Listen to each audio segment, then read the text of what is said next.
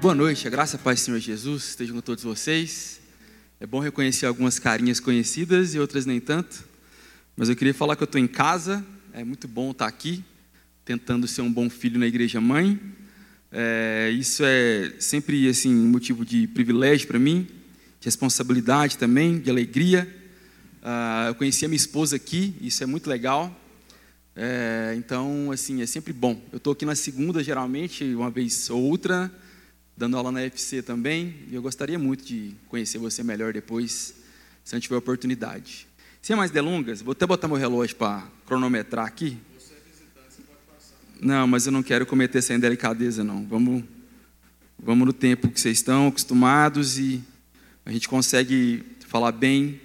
Mas sem mais delongas, eu queria fazer algo que eu amo fazer, que é explicar a Bíblia que é abrir um texto bíblico e deixar com que o Espírito Santo comunique com a gente dessa maneira normativa que Deus quis fazer ao longo da história, sabe? É, algumas pessoas chamam isso de exposição bíblica, sermão expositivo coisa do tipo. É, e eu gosto disso, porque eu sei que o Espírito Santo trabalha muito nesse sentido, e eu sei que isso também cobra muito de quem está pregando, de quem está ouvindo, ao ponto de a gente não escolher muito o que a gente quer pregar. Então, uma vez ou outra, é bom a gente recorrer a esse tipo de, de sermão, escutar esse tipo de sermão, é recorrer a esse tipo de, de, vai, de relação com a palavra de Deus. Porque ela toma caminhos meio inesperados, às vezes, que vão de encontro ao nosso coração. Então, não se espante se tiver muita aplicação, se tiver muita coisa, se tiver algumas digressões no meio do sermão, que isso está tudo bem, sabe? E às vezes você vai aproveitar uma coisa ou outra, às vezes o Espírito Santo vai iluminar seu coração alguma coisa mais importante que você tenha que levado aqui mas o que me deixa super confortável é saber que a gente está pregando a palavra de Deus. Isso é maravilhoso. Então tem um desconforto de pregar sabendo que alguém está pregando e esse alguém é fruto da queda, é caído, um pecador como nem eu.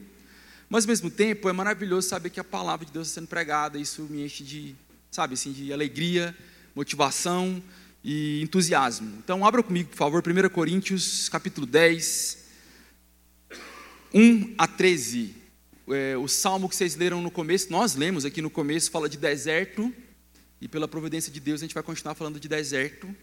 E eu queria que você meditasse sobre isso, pensasse sobre isso, pensasse naquilo que o salmista orou, sobre o que, que ele recorreu, e como é que o apóstolo Paulo agora instiga para a gente, nos dá uma orientação normativa de como viver nesse deserto paralelo que é a nossa vida. Ok? 1 Coríntios 10, 1 em diante diz o seguinte. Pois, irmãos, não quero que ignoreis que nossos pais estiveram todos debaixo da nuvem e todos passaram pelo mar.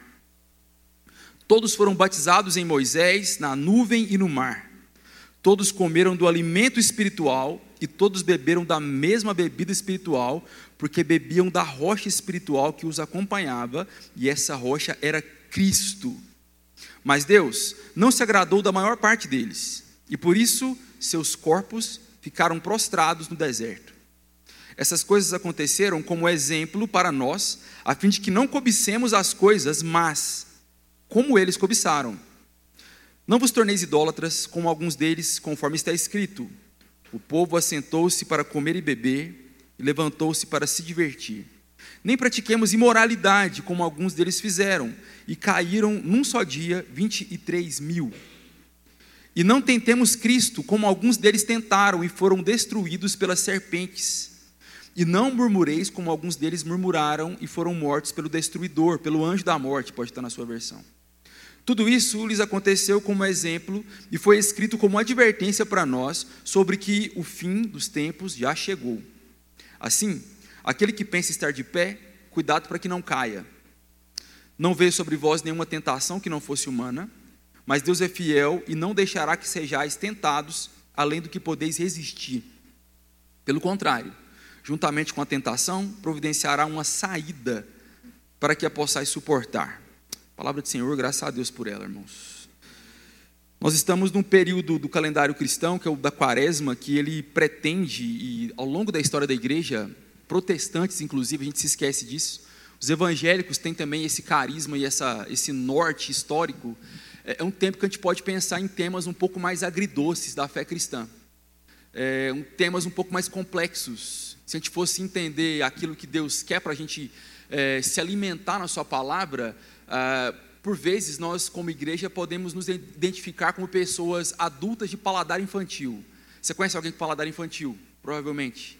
Alguém que cresceu, que é muito maduro em muitas coisas, mas na hora de comer gosta só de algodão doce, bacon, doce, coisa do tipo, né? Ele não consegue apreciar a beleza de um giló, a beleza de uma jurubeba ou coisas do tipo. Ele não consegue suportar o amargo na refeição, achando que sempre será ruim. E não necessariamente. A quaresma, se a gente, pode, se a gente puder entender o calendário cristão como um prato que Deus está servindo para a gente comer e se alimentar da palavra dele, é como se fosse a época que a gente está comendo coisas um pouco mais amargas, mas são importantes para o nosso crescimento, para a nossa maturidade e para a gente entender e aprender a comer direito. Sabe? Comer coisas que nós precisamos enquanto nutrientes bons para nós. E a quaresma está aqui, falando de temas sensíveis, temas que nós não gostamos de meditar, temas que a gente corre um pouco.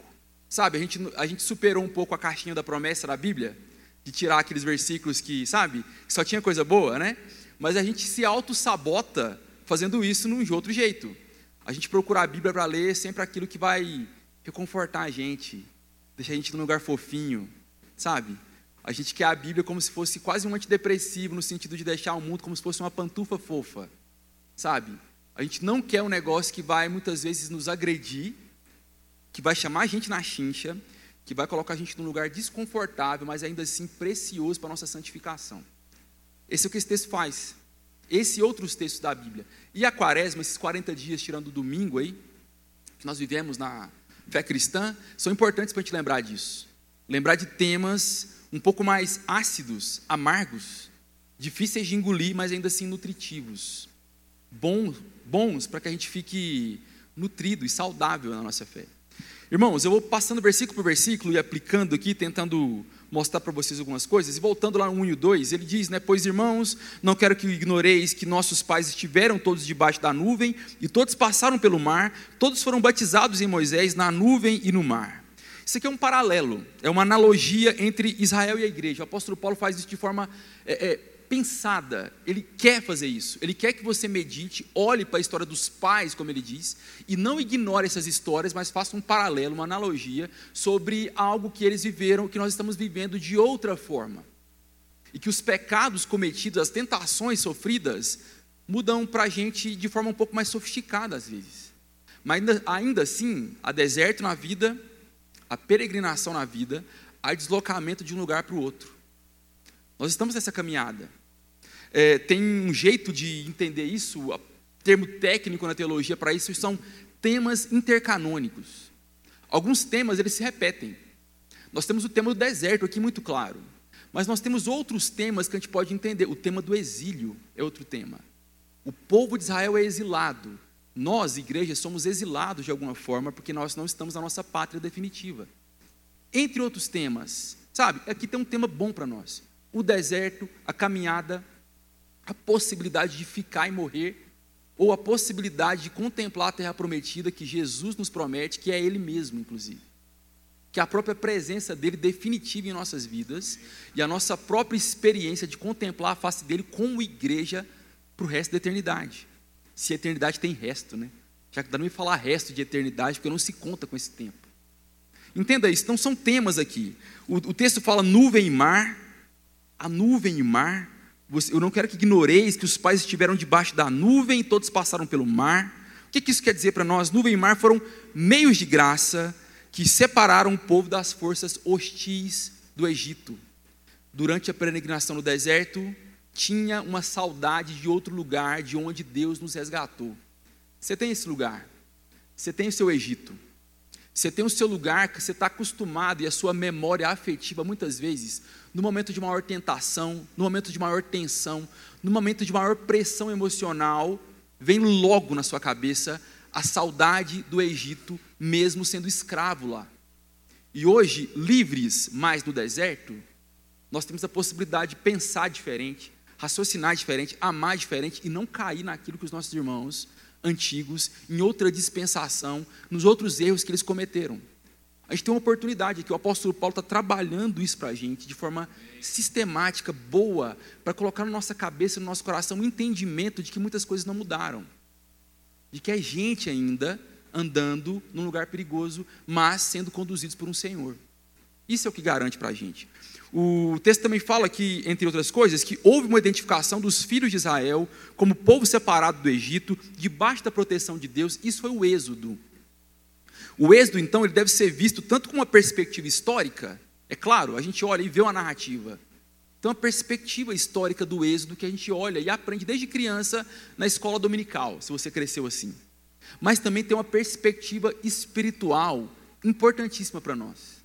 Êxodo, deserto, peregrinação, norte do Senhor, saudade do Egito, tentações pertinentes ao deserto, mas uma caminhada que nós entendemos que ela tem uma, um Senhor cuidando dela, uma história cuidando dela.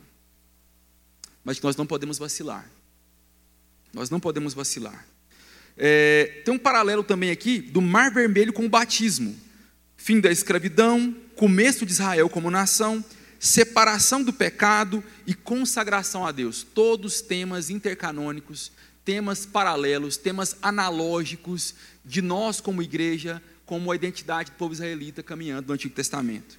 Versículos 3 e 4 passando: Todos comeram do mesmo alimento espiritual, todos beberam da, mesma bebida espiritual, porque bebiam da rocha espiritual que os acompanhava, e essa rocha era Cristo.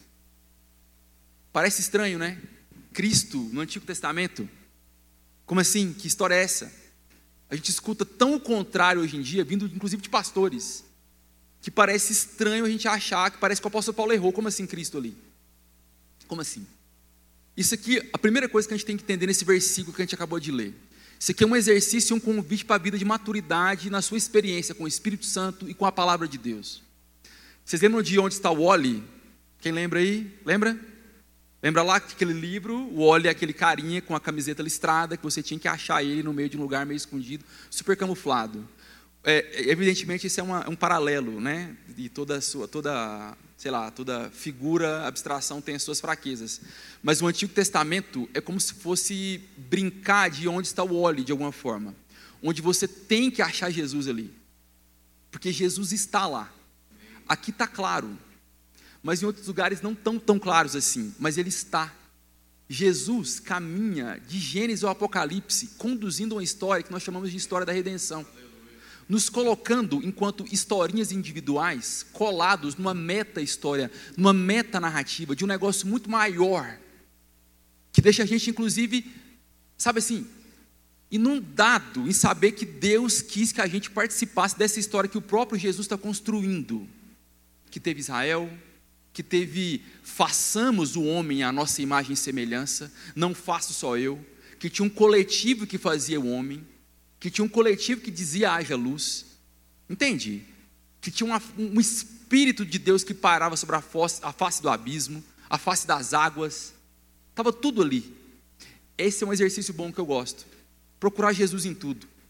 Evidentemente, no Novo Testamento há uma concentração de luz maior de Jesus ali, é mais fácil de ver mas a palavra de Deus é uma.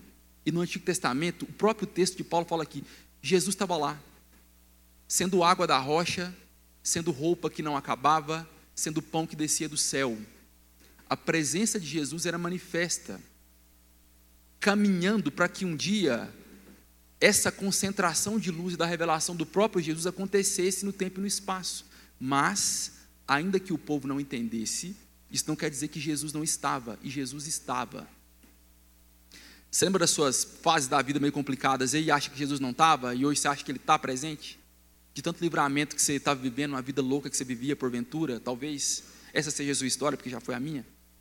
Jesus estava lá, conduzindo a gente, sendo meio de graça para levar a gente para um lugar com um pouco mais de consciência daquilo que ele está fazendo. Jesus está trabalhando, sempre esteve trabalhando e continuará trabalhando. O texto fala que ele ascendeu ao céu, está à direita de Deus Pai Todo-Poderoso, de onde há de vir julgar vivos e mortos. É isso que o credo apostólico diz, porque fala da Bíblia. A gente pensa que às vezes Jesus está lá descansando, Jesus está trabalhando, intercedendo por nós, conduzindo a história na sua mão, sentado à direita de Deus Pai, esperando o ultimato, ressoar da última trombeta para voltar para buscar a gente. Nisso nós cremos, nisso nós alimentamos a nossa esperança. Nisso nós depositamos a nossa fé constantemente. Jesus sempre esteve e sempre estará. Jesus é indomável. Jesus é imparável. E Jesus estava com o povo. Estava lá no Antigo Testamento. Então, a presença de Jesus já era percebida, visível nos primórdios da história de Israel, da história da redenção. E tem um negócio aqui que eu queria alertar, que eu tenho alertado a minha igreja, e é uma missão minha alertar vocês. Esqueça, eu sei que todo mundo vê aqui pregação de internet, coisa do tipo, está tudo bem, mas tome cuidado com aquele negócio que é achar que o Antigo Testamento é uma literatura inferior ao Novo, no sentido de importância. Não no sentido de concentração de luz, porque no Novo está lá mesmo mais concentrado. Mas nós temos uma palavra de Deus só. Tem uma conversa de que o Antigo Testamento caiu em caducidade, está meio caduco, é meio bobinho. Jesus estava lá. O nome disso é antinomianismo ou antinomismo. Pesquise saber, procure saber. Teve um herege na história da igreja chamado Marcião, que ele fazia uma conta muito interessante, né? evidentemente eu estou sendo irônico, de que a demonstração, a revelação de Deus na sua palavra, para ele era muito complicada. Ele via aquilo com, de um jeito muito errado. E ele, para se livrar daquilo que ele não entendia sobre a revelação de Deus, ele resolveu fazer uma revelação de Deus segundo o seu próprio entendimento. O nome disso é marcionismo. Marcinho, não, é outro marcião, não é Marcinho, não. Marcinho é não é herege, Marcinho é gente boa. O Marciano fez isso, ele cortou, fez uma colagem. Recortou da Bíblia aquilo que ele achava que era o mais, sabe assim, parecido com aquilo que ele entendia de quem era Deus. Deus é. Nós só somos debaixo do Deus que é. Amém. E Deus tem a prerrogativa da justiça, da graça, do amor e de todos os atributos que ele carrega. Você acabou de ler comigo que nesse inteirinho aqui da história, corpos de israelitas ficaram ao longo do deserto. Deus julgou num dia que matou 23 mil. Difícil de entender? Difícil. Difícil de entender. Um Deus que faz essas coisas, faz, porque Deus tem a prerrogativa da justiça como nós não temos. Deus é aquele que é justiça em plenitude e que emana justiça para que nós a usufruamos e entendamos, mas que nós não podemos entender a plenitude da justiça que só emana dele. Deus tem os seus motivos, as suas circunstâncias e o seu jeito de fazer as coisas. Por isso a gente se cala e é reverente naquilo que Deus decide e decreta diante da sua soberania. A gente não precisa entrar em crise com isso. Porque do mesmo jeito que a Bíblia fala que Deus é justiça, a Bíblia fala que Deus é amor, misericórdia, graça, que Deus é tardio para se irar, mas ainda assim Deus é aquele que tem a prerrogativa do juízo e da justiça. Nós não podemos correr disso. A gente não pode recortar a Bíblia como o Marcião fez e fazer uma imagem de Deus segundo o nosso próprio coração. Isso é errado. Isso é um problema. A gente usufrui daquilo que Deus revelou e contempla a face de Deus em Jesus de um jeito cada vez mais maduro, entendendo que Deus tem a prerrogativa da justiça, que fez isso na história e fará quando vier voltar julgar vivos e mortos.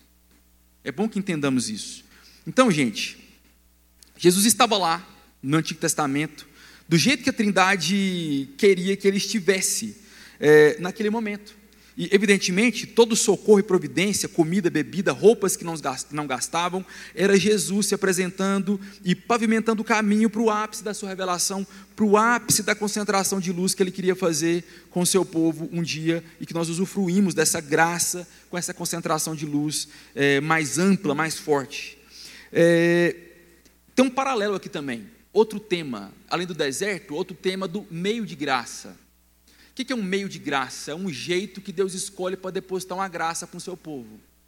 É, dentro da igreja hoje nós temos dois meios de graça consolidados, segundo as escrituras e a própria tradição da igreja, que nós chamamos de sacramentos. Se você vier na escola de fundamentos cristãos, você vai ter uma aula falando sobre sacramentos, vai ser muito bom, te garanto. Mas o que são sacramentos? São meios de graça. Quais são os sacramentos da igreja hoje em dia? O batismo e a ceia do Senhor. Mas Deus teve outros meios de graça ao longo da história que faziam uma menção daquilo que ele estruturaria para a sua igreja no futuro. E aqui tem algo muito importante para nós. Preste atenção em algo importante que não pode, que, que a gente não pode perder. Deus usou mar se abrindo, pão caindo do céu, água fendida de rocha, roupas que não se estragavam. Paulo fala que era Jesus fazendo isso. E a gente pode entender que isso eram mídias lugares, repositórios onde a Trindade quis depositar da graça dele. Como é que a gente entende sacramento, então, meio de graça, então? Como algo muito abstrato, que não tem aplicação para a minha vida prática, ou como algo que me ajuda a peregrinar pelo deserto? Os sacramentos, todas as vezes que você ceia, que você é batizado e você usufrui vendo o batismo de alguém, você tem que entender que isso é mais uma vez a própria Trindade, a própria história da redenção te fazendo dar conta de que mais uma vez há um, um, um meio, um, um repositório, um jeito que Deus quer depositar na sua igreja mais pedagogia, mais entendimento, mais consciência, mais amor renovado, onde a gente se alimenta de Jesus e compartilha isso com os irmãos e as irmãs. É para a vida, é para ajudar a peregrinar, não é para fazer um ritual frio e idolatrar esse ritual em si mesmo. Está entendendo aqui? A ceia que a gente divide nos domingos, o batismo que a gente morre e ressuscita para Deus, o cálice que a gente bebe é para ajudar a viver a minha vida mais prática possível. Quando eu compartilho o pão com alguém e vivo como um demônio no trânsito, eu não estou discernindo o corpo. Quando eu compartilho o pão com alguém e não abro mão do meu lugar no ônibus para alguém sentar, eu não estou discernindo nada do que eu estou fazendo. Era o povo que comia do maná do céu e ainda reclamava porque no Egito tinha outra coisa. Era o povo tentando se viabilizar, achando que tinha o direito de reivindicar e não vendo a graça providencial de Deus todos os dias caindo do céu para que eles fossem alimentados. Tem um negócio aí. Uma vida sacramental, uma vida de entender que Deus sempre deposita, sempre mostra, sempre dá, é para ajudar a gente na nossa caminhada mais prática, ordinária, corriqueira.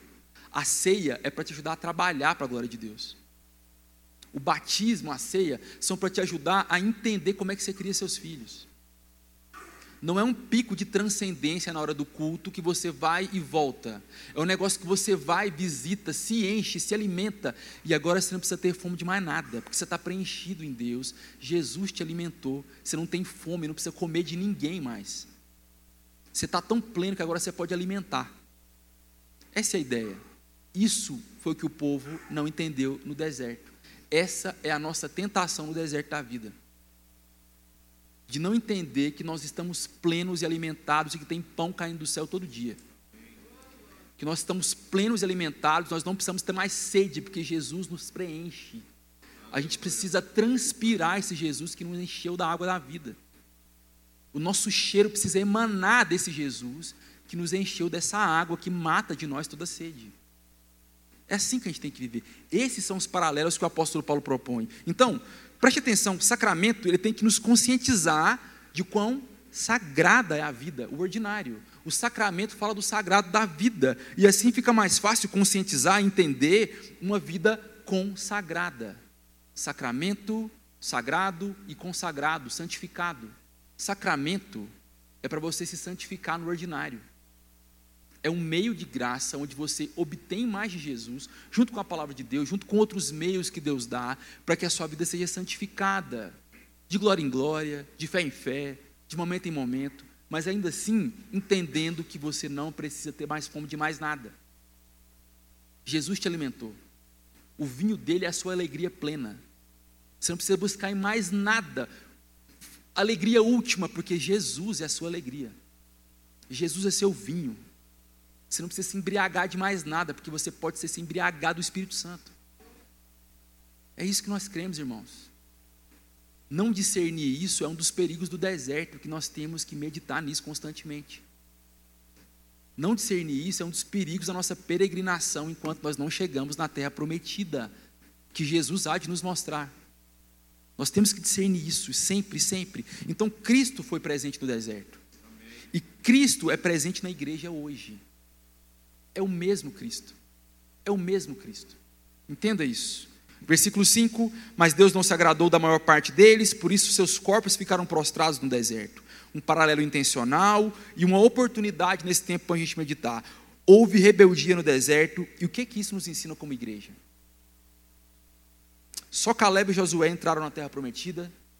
Não sei se você se lembra, não sei se você está lendo o Antigo Testamento com alguma frequência. Os corpos ficaram prostrados no deserto. Por isso, tome cuidado. A pregação do Evangelho é uma boa notícia, mas também é um ultimato. E a pregação do Evangelho, ela tem a prerrogativa de, de te dizer, tem a missão de te dizer: tome cuidado, porque o mundo é perigoso, o deserto tem seus perigos. Se a gente guardar maná, apodrece. Se a gente não confiar em Jesus, a gente morre de sede. Gente é rebelde e ingrato, nós ficamos prostrados e mortos no deserto. Tem essa prerrogativa, irmãos. Nós não podemos esquivar disso. Quaresma é um tempo de lembrar desses perigos. O, e o texto, ele não diz dessas pessoas que ficaram, da vida de pessoas que tinham pecado nas suas vidas, é, de pessoas que experimentavam pecado, porque isso é, é, da, é, da, é do ser humano. O texto está falando de gente rebelde. Há uma diferença aqui. Quem é que não tem pecado, irmão e irmã? A pessoa que vos fala tem pecado. Todo mundo aqui tem seus pecados, não é essa a questão. Esse pecado é aquilo que Jesus se garantiu de santificar nas nossas vidas. O texto está falando de gente que não pede perdão. O texto está falando de gente ingrata. O texto está falando de gente que não discerne a graça de Deus no dia a dia, no mais ordinário possível. Esse é o ingrato, o rebelde. É esse quem fica no deserto. Quem pede perdão todo dia é gente que tem um coração transformado. Porque é o próprio Espírito que instrui a gente, amolece o nosso coração, a gente fazer uma autoanálise, olhar para dentro da gente mesmo e falar assim: não tem nada de bom que brota de mim por mim mesmo, não. Esse negócio que a teologia fala de pecado, queda, pecado original, isso é verdade mesmo, porque eu experimento em mim. Eu sei onde meu calo aperta, eu sei que você sabe onde o seu calo aperta, na verdade eu espero que você saiba.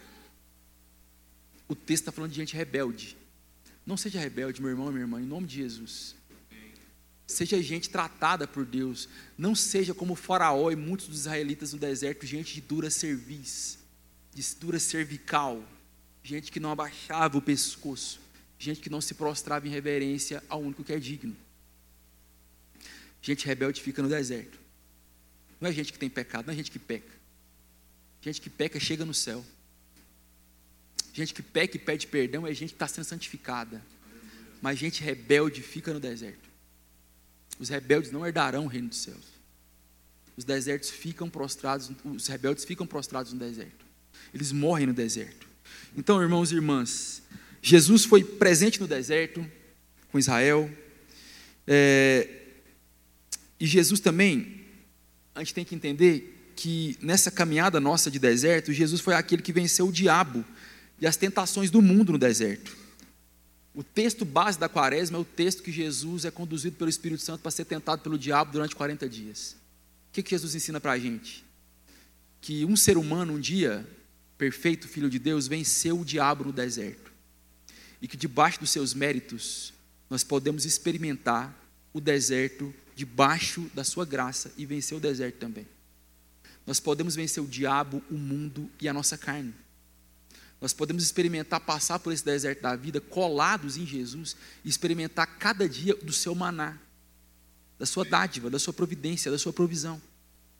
Jesus estava no deserto com Israel. Jesus venceu no deserto para a gente na quaresma. Se aproprie disso se aproprie dessa graça, se aproprie dessa informação que ela te forma, que é uma informação que é formativa em nós. Saber da história que Jesus venceu o diabo no deserto forma a minha identidade em saber que eu sou colado com Jesus e eu posso vencer o diabo no deserto. É assim que eu vivo, é assim que a gente tem que viver, é assim que nós desejamos, temos que desejar viver daqui para frente o resto da vida. É assim que a gente tem que entender. Caminhando, essas coisas aconteceram no versículo 6 como exemplo para nós, a fim de, de que não cobicemos as coisas más como eles cobiçaram. Não vos torneis idólatras como alguns deles, conforme está escrito. O povo assentou-se para comer e beber, levantou-se para se divertir. O que, que está dizendo? Arão fazendo bezerro de ouro, Moisés demorando para descer. O divertir aqui não é divertir no sentido de você não pode ter diversão, não é isso. É divertir com o coração inclinado para um Deus falso. Quando o apóstolo Paulo escreveu isso aqui, ele estava lembrando dessa fase. Deus está demorando. Vamos fazer bezerro de ouro. Vamos fazer festa para esse bezerro de ouro. Vamos adorar esse ídolo. Parece bobinho, mas tem formas muito sofisticadas da gente fazer isso. Hoje, aqui e agora, o apóstolo Paulo estava dizendo para uma igreja, aqui e agora, nós temos essa tentação para nós também. E o texto diz: nem pratiquemos imoralidade, como alguns fizeram e caíram num dia só 23 mil É, isso aqui está falando daquele episódio do povo instigado por Balaão, adoraram Baal pior, fizeram os ritos de fertilidade dos cananeus, está lá em Números 25 a 9, e Deus julgou. Porque Deus julga. Deus julga. Jesus voltará para julgar vivos e mortos. E Deus tem a prerrogativa da justiça que nós não temos.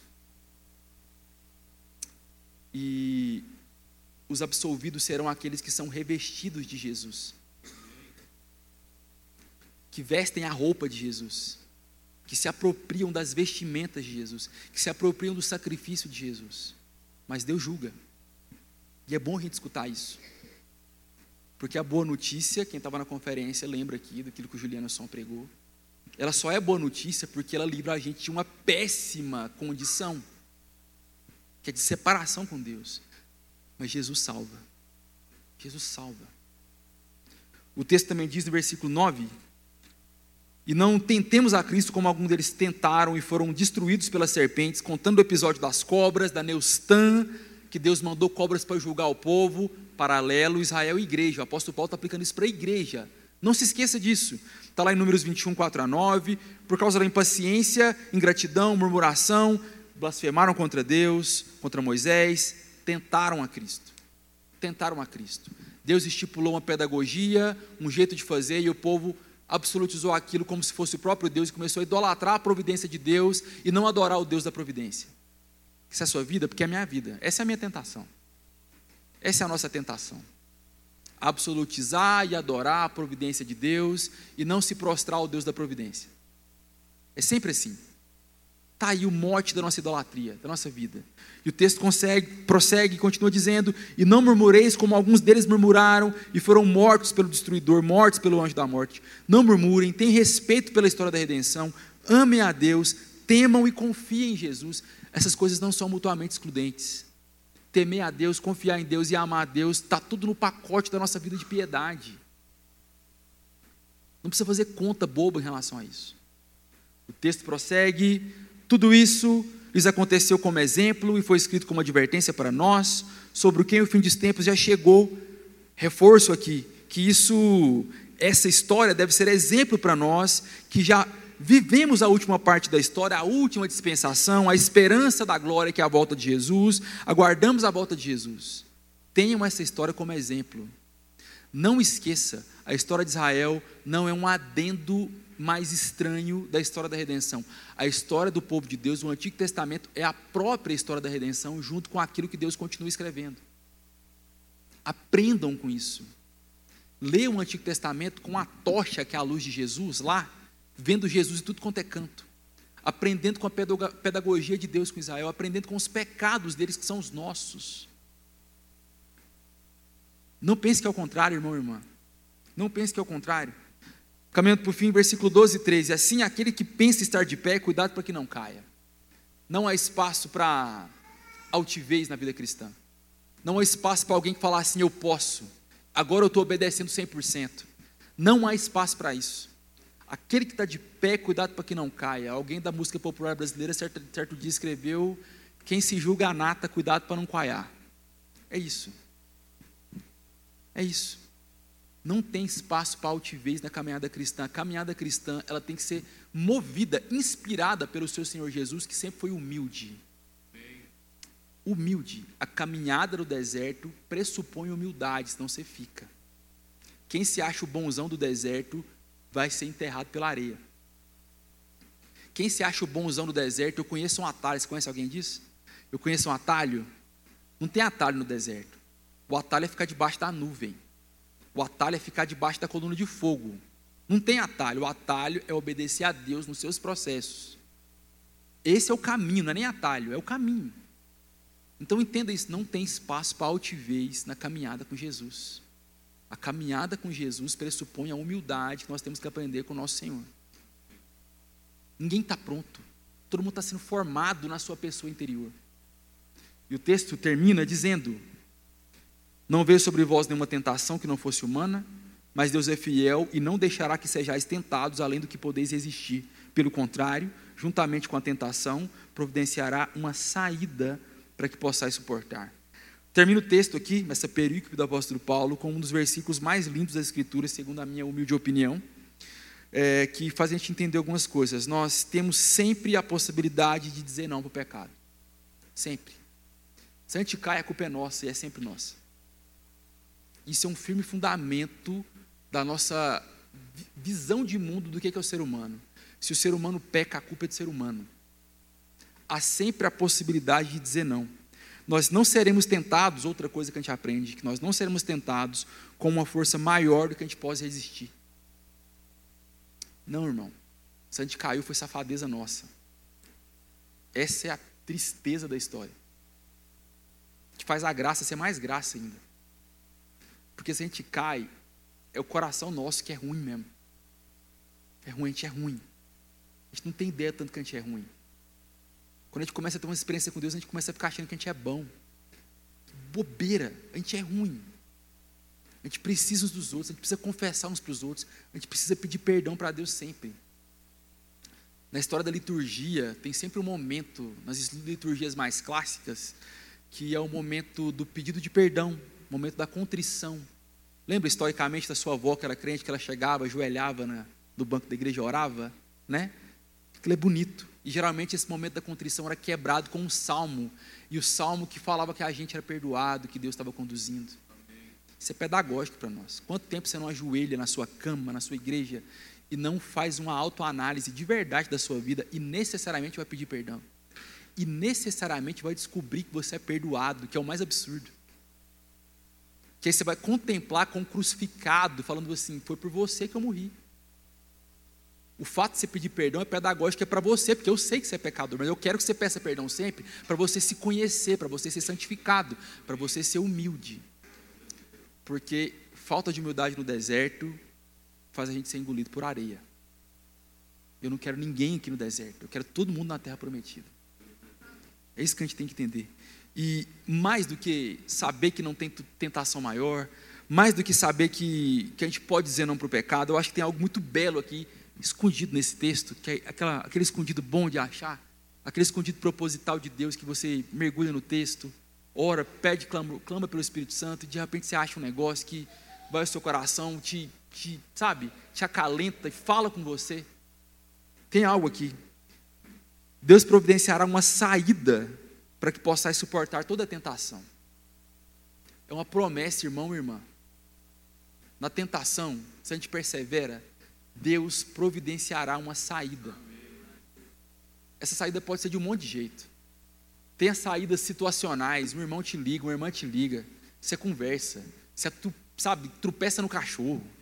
Eu não sei o que, que é, Deus usa os seus meios como saída quando a gente persevera na nossa vida de santidade. Isso é uma promessa. Se aproprie dessa promessa em nome de Jesus. Mas eu acho que há algo mais aqui nessa saída, que eu acho que tem algo normativo que Deus deseja da gente.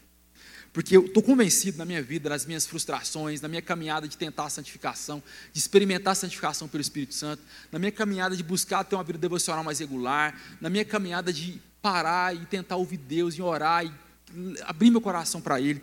Eu acho que tem algo aqui.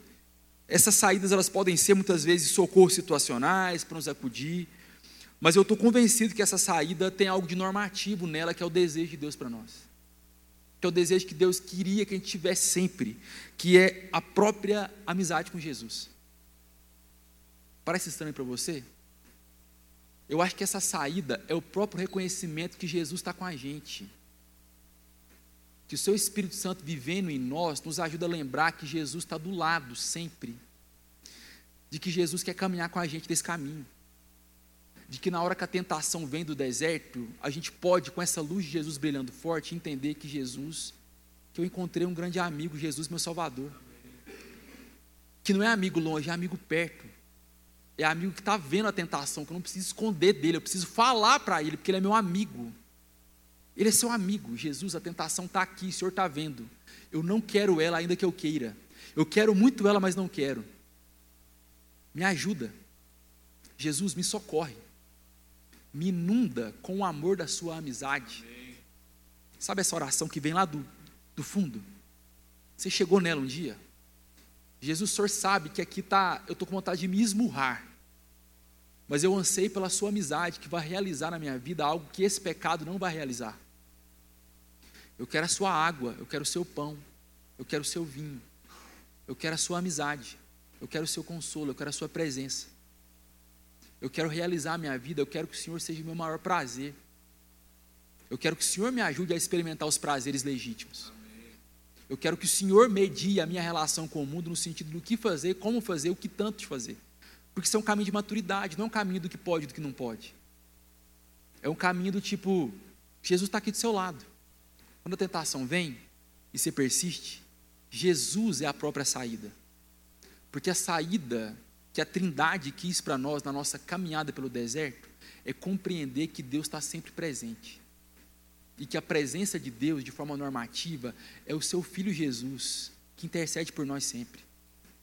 É o seu Filho Jesus que um dia morreu por nós, falou que enviaria seu Espírito e enviou de verdade, que está vivendo dentro da gente enquanto igreja.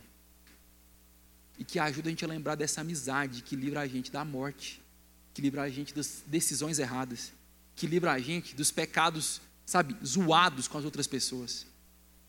E mais do que isso, mais do que ser livrado do pecado, depois de entender que a tentação passou, entender que a maior graça foi saber que Jesus mais uma vez se fez presente e mais uma vez nós caminhamos um degrau a mais nessa amizade com Ele. Isso é tudo que eu mais quero.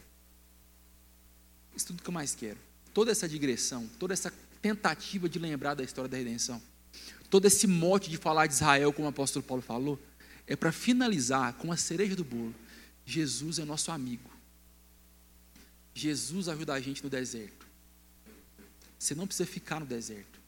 Você pode chegar lá e contemplar Jesus face a face um dia, com o máximo de luz que nós poderemos suportar. Porque Ele quer fazer isso.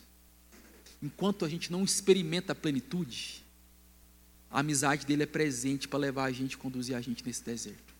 Que Jesus te abençoe, Jesus te conduza, que Jesus te ensine esse amigo dele, que a sua amizade com Jesus se aprofunde, se aprofunde cada vez mais, porque é isso que não vai deixar a gente morrer no deserto. Amém? Deus abençoe sua vida.